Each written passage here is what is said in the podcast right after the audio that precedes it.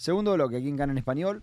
Y ya nos encontramos en línea con Mariano Mann ¿eh? para su clásica columna de economía, esta semana más necesaria que nunca. Así que, Mariano, te saludan Johnny y Eddie. ¿Cómo estás? Hola, ¿qué tal? ¿Cómo están? Bien, ¿vos qué nos trajiste para hoy? Bueno, una noticia eh, bastante complicada y, necesaria de, aclarar, de, explicar un poco de, qué se trata, cuál es la, actualidad y lo que más importa en economía esta semana, que tiene que ver, que ya no solamente economía, sino tiene que ver con finanzas, ¿no? Porque es crédito, es eh, deuda, bueno, básicamente es lo que la calificación que redujo Moody's al sistema crediticio en Israel. Eh, recordemos que Moody's es una agencia que eh, lo que hace es eh, dar una calificación a diferentes eh, países o diferentes sistemas financieros respecto a cómo pueden tener influencia eh, e impacto eh, a nivel global. ¿no? Es, calificar bonos de deuda tanto del sector privado como del sector público. ¿Qué quiere decir? Que los, los bonos son deuda, digamos, deuda del país, y la deuda del país es la capacidad que tiene el país de pagar esa deuda. Bueno, lo que ocurrió esta semana básicamente tiene que ver con una reducción,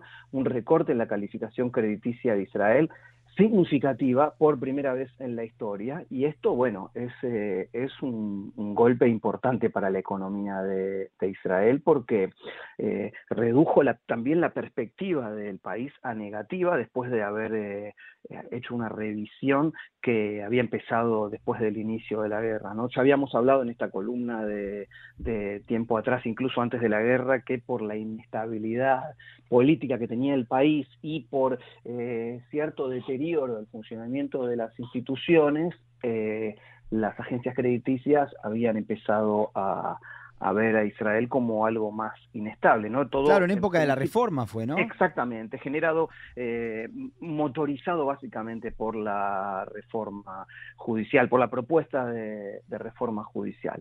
Eh, bueno, lo que dice Moody's es que el, principal impulso de esta rebaja de la calificación de Israel, que es a A2, es un conjunto de letras y números que van eh, calificando el crédito de mayor a menor.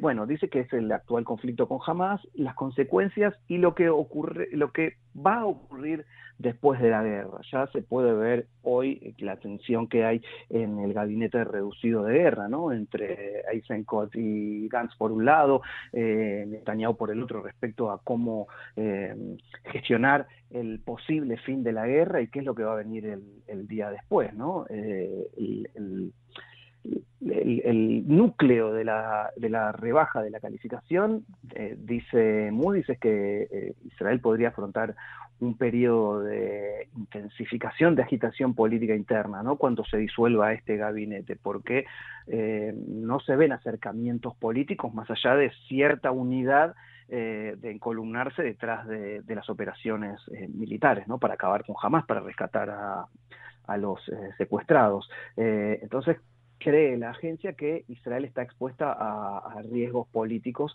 eh, que para ellos tienen una alta probabilidad de continuar y de agravarse, incluso si la guerra termina, ¿no? Es, eh, es en el aspecto económico eh, es eh, muy complicado esta, esta calificación, ¿no? Porque encarece la deuda y los intereses que Israel tiene que pagar y esto se va a producir a expensas de servicios que son importantes para todos los ciudadanos, ¿no? Es decir, que todo lo que, lo que ocurre aquí dentro del país va a impactar en diferentes disciplinas y en el consumo y esto también se aplica principalmente a los inversores extranjeros sabiendo que Israel es un país que depende mucho de las inversiones del exterior, ¿no? Entonces, ahora ante esta rebaja se lo van a pensar dos veces antes de invertir aquí y esto no es bueno para la inversión interna de, por ejemplo, también en alta tecnología y en, todo tipo de, industrias. Mariano, bueno. déjame que te haga esta pregunta como quien, para quien no tiene idea y, yo tampoco entiendo muy bien, ¿no? Pero de A2 a A1 o de A1 a A2 ¿Es tanta la diferencia? Sí, sí, es, es mucho la diferencia porque... Porque suena eh, como, bueno, sigue siendo A, no sé.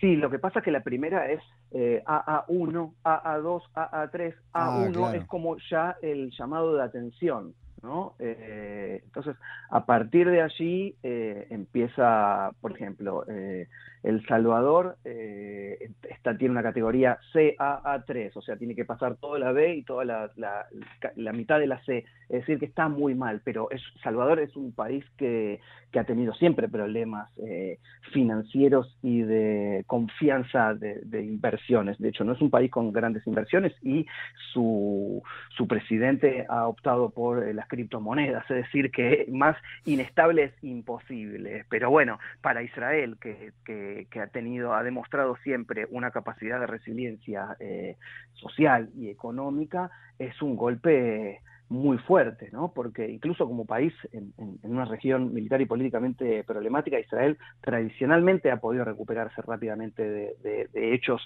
como las guerras, ¿no? Y en este caso, esta rebaja que ya viene sostenida en el tiempo, porque ya había, hubo advertencias, eh, hubo señales, eh, el gobierno desestimó eh, la, rebaja crediticia. bueno, esto demuestra que, que, el mundo inversor tiene dudas sobre, sobre la capacidad de la economía para volver a lo que se puede decir una senda de, crecimiento. ¿no? Este es el punto, a hoy es el punto álgido de, la guerra, pero eh, antes tampoco estábamos en un buen camino por lo de la reforma judicial. Es decir, que es un hecho acumulativo, pero bueno, es una calificación que se entiende más que nada como vamos a decirlo de alguna manera, certificado de alguna insuficiencia del liderazgo económico del país, ¿no? Estamos hablando de, quién tiene, por ejemplo, hoy la cartera de, de economía y, bueno, no hay mucha confianza en Smotrich, ¿no? Eh, las circunstancias son difíciles, pero eh, esto es una puesta en duda profesional por parte de una agencia de calificación internacional sobre la capacidad de liderazgo de eh, los, aquellos perfiles de decisión financiero del país para dirigir la economía en estos tiempos. por ejemplo, una señal es los rumores sobre el aumento permanente del presupuesto de defensa. Esto daña la la confianza de las agencias de calificación. ¿Por qué? Porque va a haber que estar eh, incrementando el presupuesto eh, en, favor de, la guerra en vez de ir cancelando deuda. Entonces, esto es un, todo un desafío, ¿no? Eh, no, no, se sabe si todavía es muy necesario aumentar el presupuesto de defensa permanentemente, ¿no? Esto es un, escenario eh, virtual, eh, pero bueno, ahí si sucede esto, bueno, los servicios civiles se van a ver perjudicados, el dinero no es infinito, ¿no? Y también esto va a perjudicar a la fuerza de la economía israelí. Todo esto combinado eh, hace que Moody's reduzca la calificación y otorgara que quizás es la parte más, eh, más grave, a la que menos se le ha prestado atención públicamente, es la perspectiva negativa de que esto va a continuar,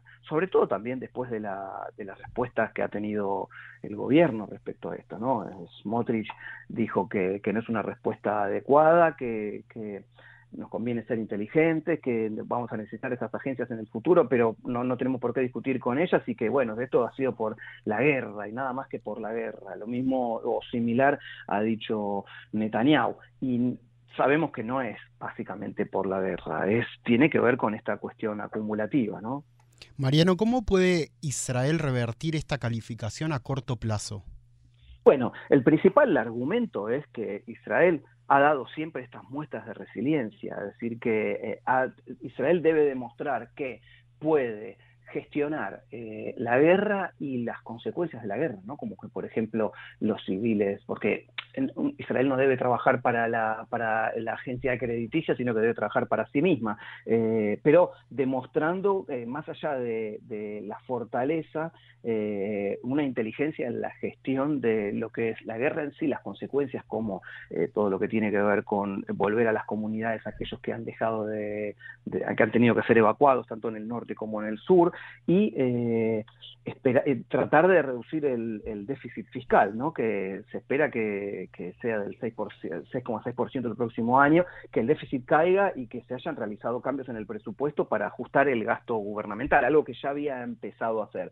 Es un poco como una, una especie de ajuste eh, que venga en paralelo con una buena administración, una buena gestión de lo que está ocurriendo eh, ahora. ¿no? Eh, de, todos modos, hay críticos respecto a la decisión de Moody's y tampoco es exactamente una Biblia, sino que es una guía para inversores. ¿no? La Contaduría General de, Israel dice que se hizo todo lo posible para transmitir a los representantes de, la agencia que no era el momento de recortar este tipo de calificación porque no está en línea con los datos de la economía y se presentó de hecho una apelación sobre la decisión y la petición fue desestimada. ¿no? Eh, Israel ha demostrado como, como insisto, una, una, fortaleza y una capacidad de recuperación eh, y ha estado en guerra desde octubre en varios frentes y la economía está afrontando esto mientras apoya la guerra. No, no se ignoran los acontecimientos eh, geopolíticos, pero como que se le dio demasiado lugar a escenarios teóricos que tampoco seguro que se produzcan. Sí, eh, también, eh, te decía Edith, tiene que ver con una cuestión de mostrar eh, ¿cómo decirlo? No sé si unidad, pero sí mayor entendimiento político del país a medida que esto tiende a normalizarse, ¿no? La escala de lanzamiento de cohetes en, el sur y en el centro del país ha disminuido y, bueno, eh, la justificación de expandir la actividad militar también en, un punto disminuye, ¿no? Todavía la escalada en el norte no es un escenario que se espere que suceda, que termine en una guerra, sí, eh, las informaciones demuestran que es volátil, pero no es posible especular tanto, ¿no? Eh, no para, muchos aquí en Israel no contiene argumentos económicos serios, principalmente para el gobierno, y eh, en su paranoia, eh, Smotrich también dijo que es un manifiesto político basada en una perspectiva mundial geopolítica pesimista e insostenible. ¿no? Sí, casi diciendo que, que Moody's es antisemita.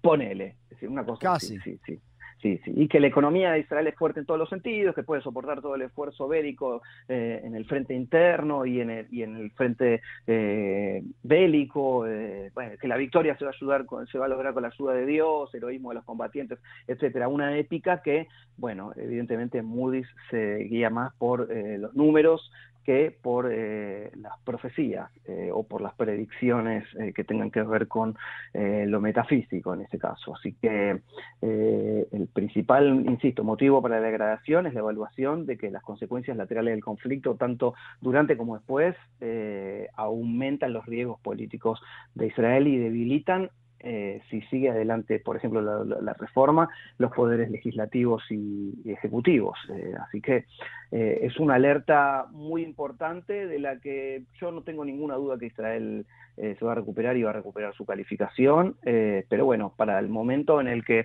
el país está herido, atallando y, y esperando por resultados, sobre todo anímicos y militares, es un golpe no digo inesperado, pero sí eh, inoportuno. Genial, Mariano, la verdad, muy interesante como siempre y será hasta la semana que viene, esperemos con mejores noticias. Esperemos, la calificación no va a subir dentro de una semana, pero bueno, esperemos que por lo menos no baje más. No baje más, claro. Eso es lo importante hoy. Un abrazo, Mariano. Otro. Chao, chao.